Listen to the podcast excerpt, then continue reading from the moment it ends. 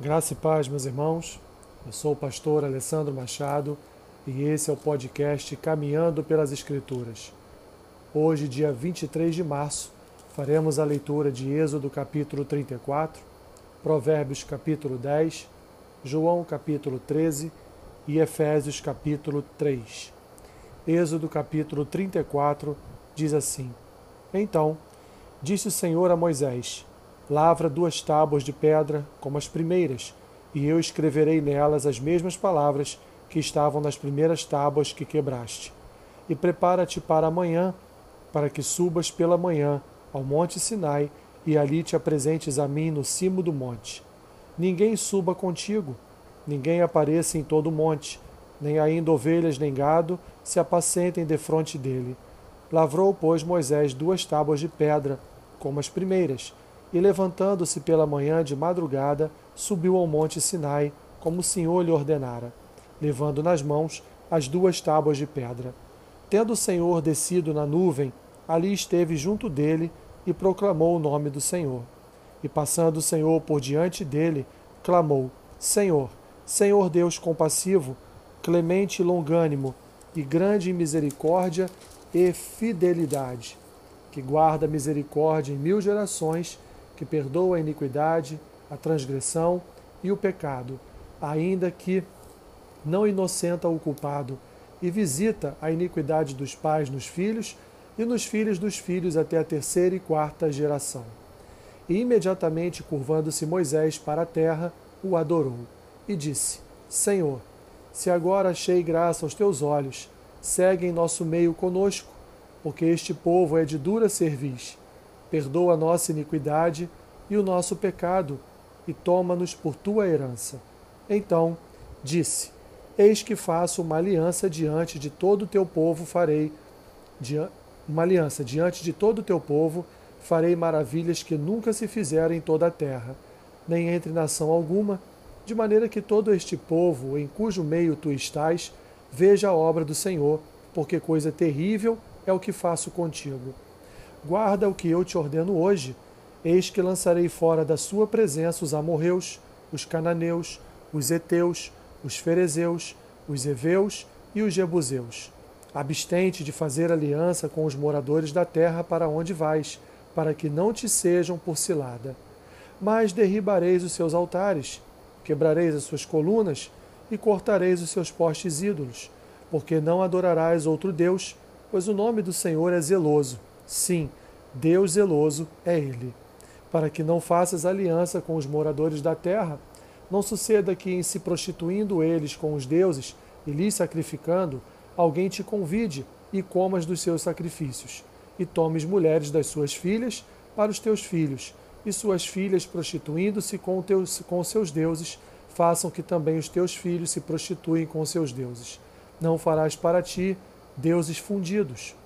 Guardarás a festa dos pães asmos.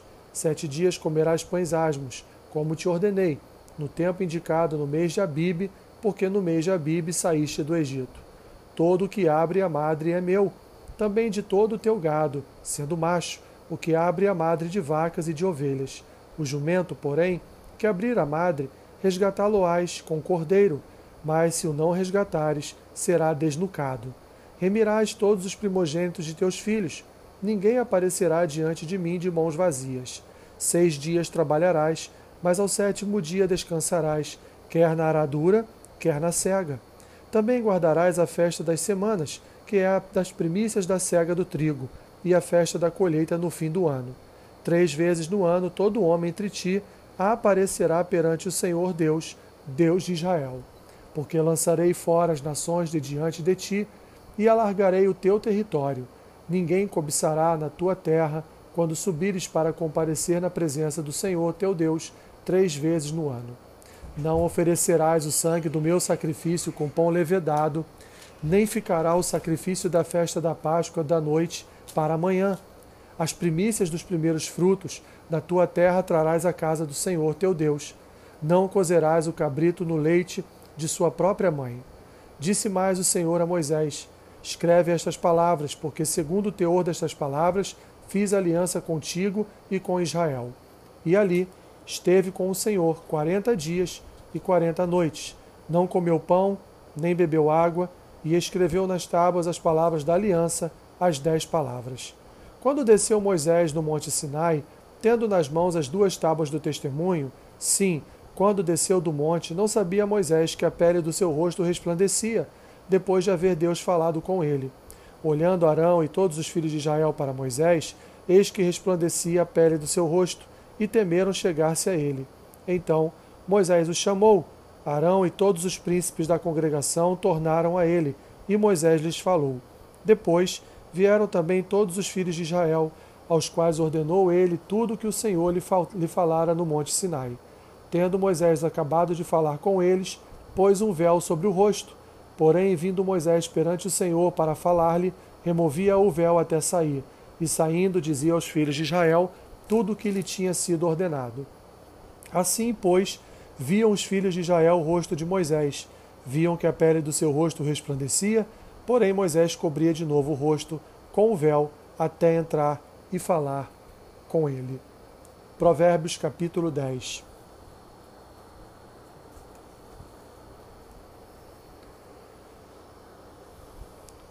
Provérbios de Salomão, Provérbios de Salomão. O filho sábio alegra o seu pai, mas o filho insensato é a tristeza da sua mãe.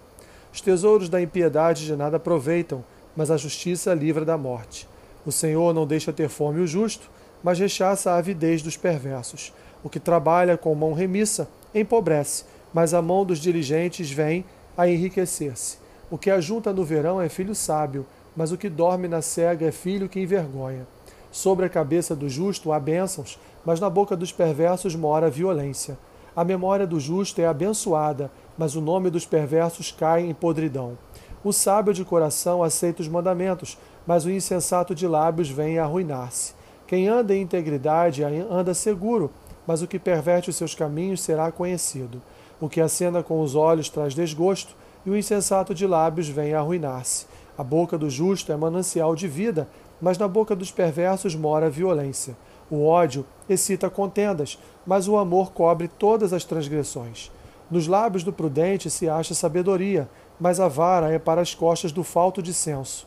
Os sábios entesouram o conhecimento, mas a boca do nécio é uma ruína iminente. Os bens do rico são a sua cidade forte, a pobreza dos pobres é a sua ruína. A obra do justo conduz à vida, e o rendimento do perverso ao pecado. O caminho para a vida é de quem guarda o ensino, mas o que abandona a repreensão anda errado. O que retém o ódio é de lábios falsos, e o que difama é insensato. No muito falar, não falta transgressão, mas o que modera os lábios é prudente. Prata escolhida é a língua do, justo, mas o coração dos perversos vale muito pouco. Os lábios do justo apacentam a muitos, mas por falta de senso morrem os tolos. A bênção do Senhor enriquece e com ela ele não traz desgosto. Para o insensato, praticar a maldade é divertimento. Para o homem inteligente, o ser sábio. Aquilo que teme o perverso, isso lhe sobrevém, mas o anelo dos justos, Deus o cumpre. Como passa a tempestade, assim desaparece o perverso, mas o justo tem perpétuo fundamento. Como vinagre para os dentes e fumaça para os olhos, assim é o preguiçoso para aqueles que o mandam. O temor do Senhor prolonga os dias da vida, mas os anos dos perversos serão abreviados. A esperança dos justos é alegria, mas a expectação dos perversos perecerá. O caminho do Senhor é fortaleza para os íntegros, mas ruína aos que praticam a iniquidade. O justo jamais será abalado, mas os perversos não habitarão a terra. A boca do justo produz sabedoria, mas a língua da perversidade será desarraigada. Os lábios do justo sabem o que agrada, mas a boca dos perversos somente o mal. João capítulo 13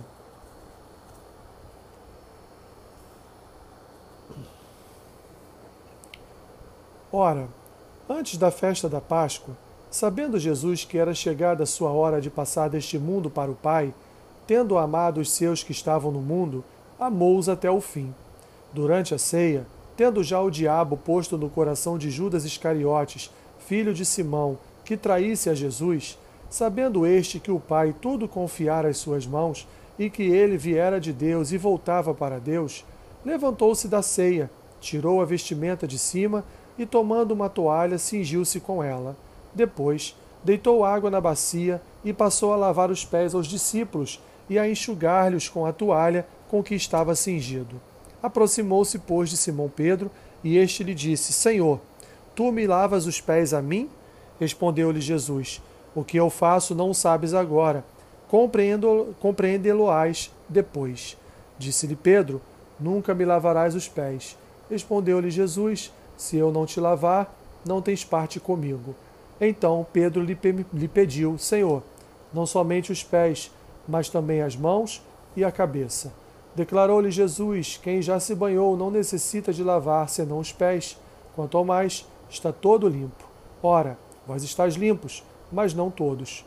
Pois ele sabia quem era o traidor.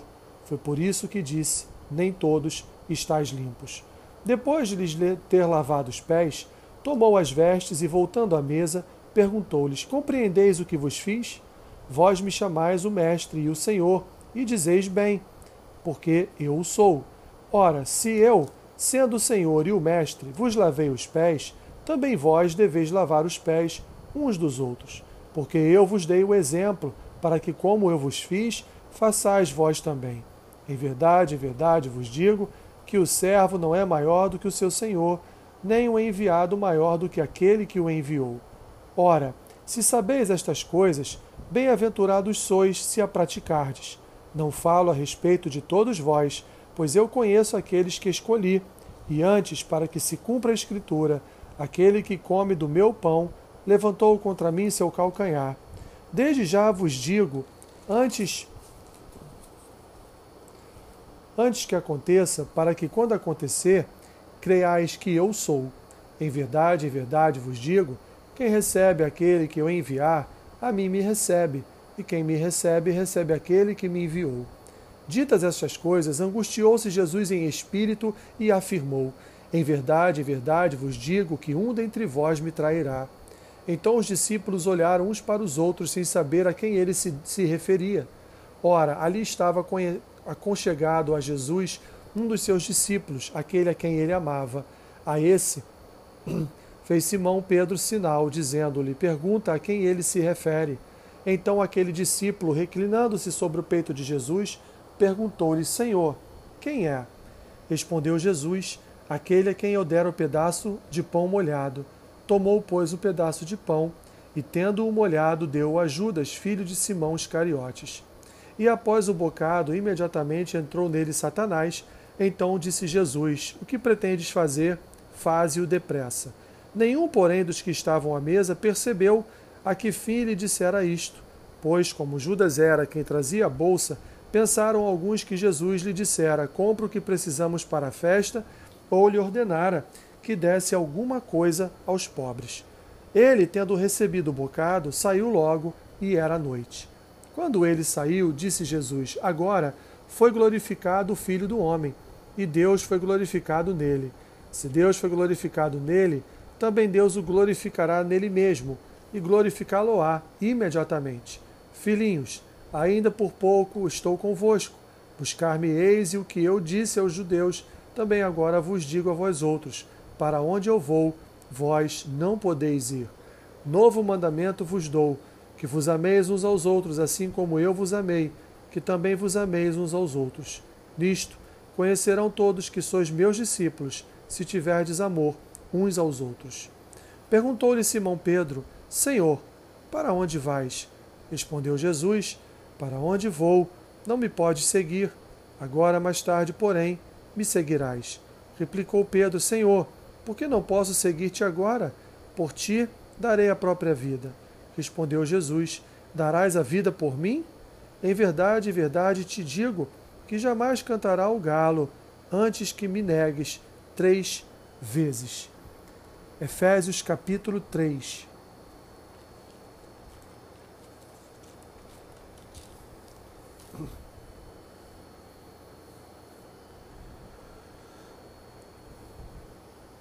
Por esta causa, eu, Paulo, sou prisioneiro de Cristo Jesus por amor de vós, gentios, se é que tendes ouvido a respeito da dispensação da graça de Deus, a mim confiada para vós outros.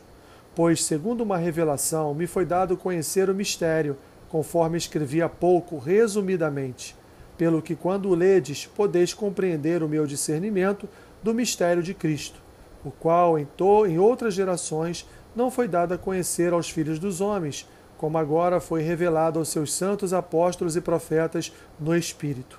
A saber, que os gentios são co-herdeiros, membros do mesmo corpo e co-participantes da promessa em Cristo Jesus por meio do Evangelho, do qual fui constituído ministro, conforme o dom da graça de Deus a mim concedida segundo a força operante do seu poder. A mim, o menor de todos os santos, me foi dada esta graça de pregar aos gentios o evangelho das insondáveis riquezas de Cristo e manifestar qual seja a dispensação do mistério desde os séculos oculta em Deus que criou todas as coisas, para que pela Igreja a multiforme sabedoria de Deus se torne conhecida, agora, dos principados e potestades nos lugares celestiais, segundo o eterno propósito que estabeleceu em Cristo Jesus, nosso Senhor, pelo qual temos a ousadia e acesso com confiança mediante a fé nele. Portanto, vos peço que não des desfaleçais nas minhas tribulações por vós, pois nisso está a vossa glória.